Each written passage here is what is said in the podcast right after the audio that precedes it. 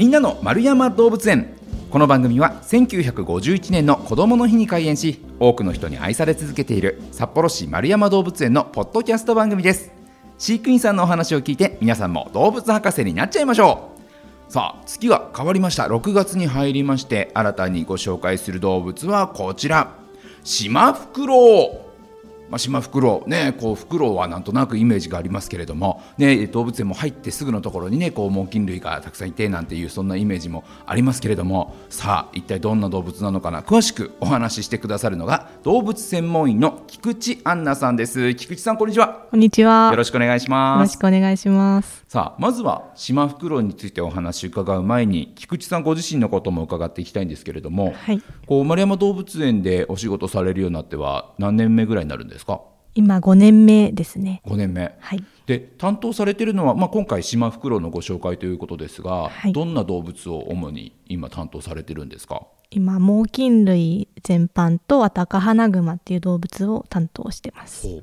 猛禽類って言ってもねなんかこういくつも種類がいると思うんですけど、うん、今動物園丸山動物園だとどれくらいの種類猛禽類って呼ばれる動物はいるんですか？今12種類いますねはい。えでいうと僕らが知ってるのでいうと何ですか？ワシとかタカとかってことですか？そうですね、うん、ワシタカあとフクロウすべてですね。うん。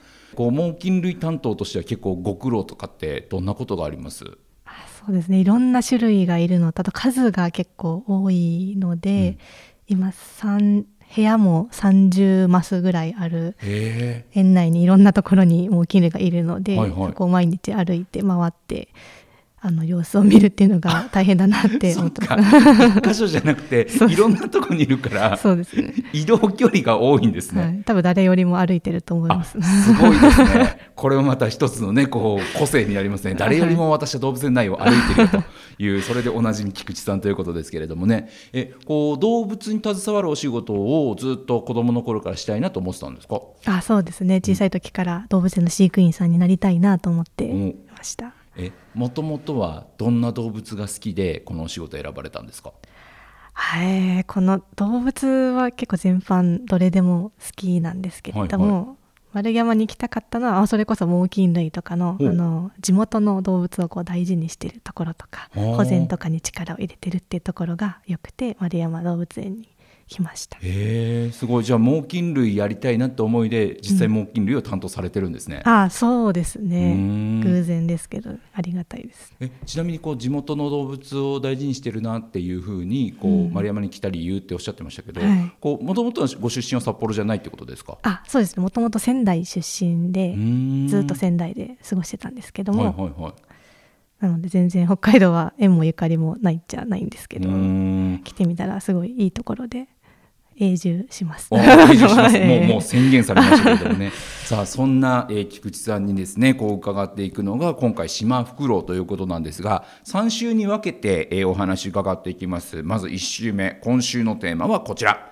日本最大のフクロウ島フクロウ。はあそうなんですね。なんとなくこう、はい、あんまりこうフクロウというものの存在は知ってるんですけど。シマフクロウはどれ？とかっていうのがいまいち分かってないんですよね。うんうん、あのハリーポッターで出てくるのもフクロウですよね。あ、そうですね。はいはいはい、あれは白フクロウですね。あれは白フクロウって言うんだ。はい。えー、シマフクロウっていうのはまずどんな特徴のあるこう生き物なんですか。シマフクロウの島っていうのがあの北海道が島大きな一つの島っていう意味でなので北海道にしかいないんですよね。あそうなんですね。本州にはいないそうです。へえ。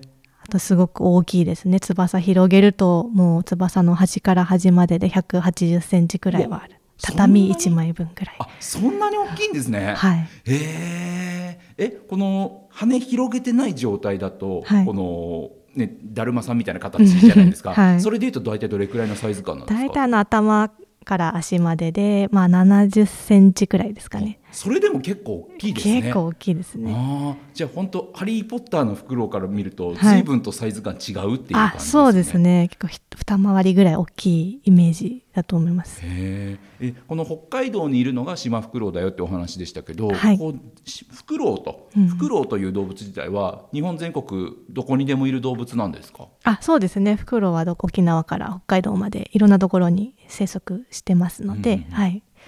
でもこんなに大きいのはシマフクロウぐらいですね。あそうなんですね、はい、で北海道内でいうと、ええ、野生下だとどの辺りに生息している動物なんですか？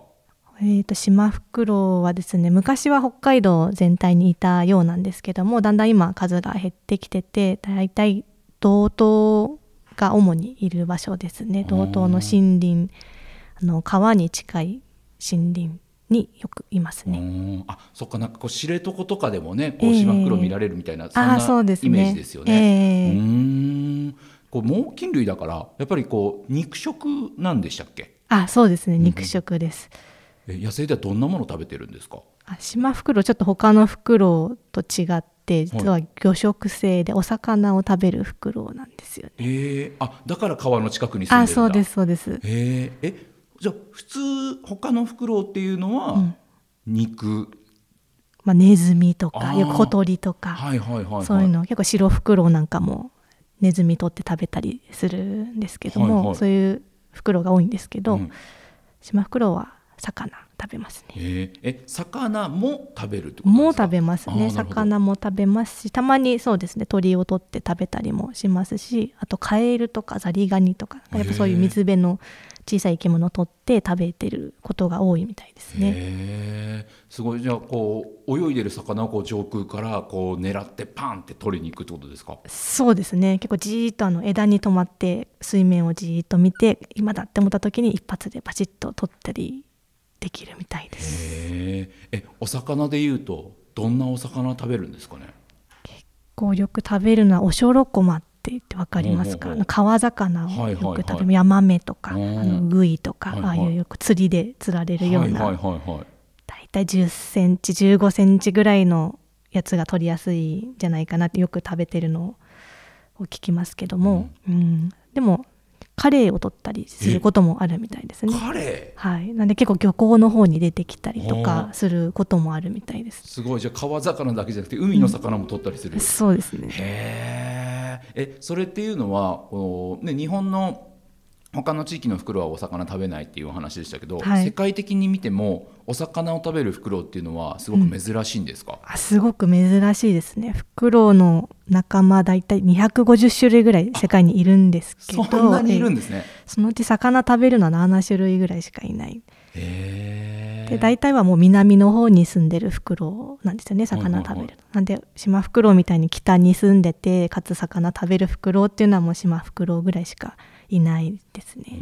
うん。え動物園でもこう、うん、餌をあげるのはお魚をあげるんですか？あそうですね。今動物園でホッケをあげてますね。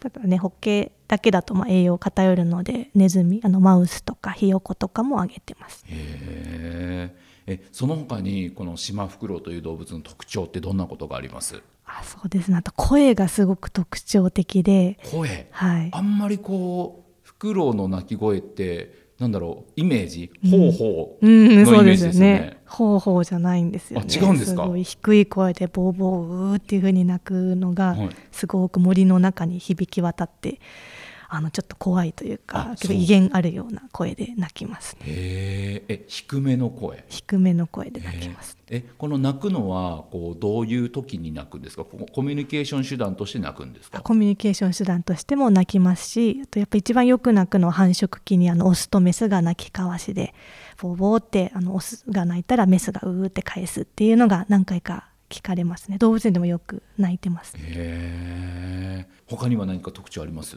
他にはそうですね。あその魚を食べるっていうので、まあ、他のフクロウと違うのがあの普通のフクロウはその獲物のネズミとかに気づかれないようにあの羽ばたきの音がしないんですよね。スーッと飛べて静かに狩りができるんですけども、シマフクロウは多分魚を取るのにそんなに静かに忍び寄らなくても取れるので、うん、結構バサバサと音がするっていうのが他のフクロウとちょっと違うところですね。あ動物としては、うん、この単体で生活する生き物なんですか？それともこう群れというか、何羽かでこうグループになってるものなんですか？いや単独ですね。あの繁殖期の時だけオスとメスがこうペアになって一緒に交尾したりとか子育てしたりとかしてあとまた繁殖期のシーズンが終わると一人で暮らしてますね。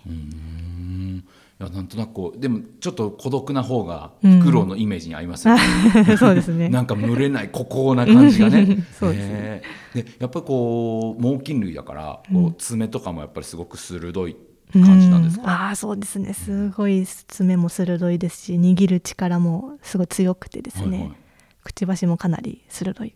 へえもう結構あれですか？その人間がこうガッと手を掴まれたりとかすると大変なことになるぐらいのパワーなんですか、はい、ああもうそうですね。穴腕に穴開いちゃうんじゃないかなっていうぐらい、そんなにまあ そうですよね、はい、羽広げて180センチもあるような大きいからパワーもあるってことですよね。そうですね。もうなんで何か捕まえる時に握っちゃう網とか握っちゃうと大人の人、まあ、23人で指をえいって思いっきり引っ張ってももう取れないぐらいすごい強いですね。力。えーすごい。え実際に動物園でもそういうことあるんですか？何か間違って握っちゃうみたいな。あそうですね。ありますね。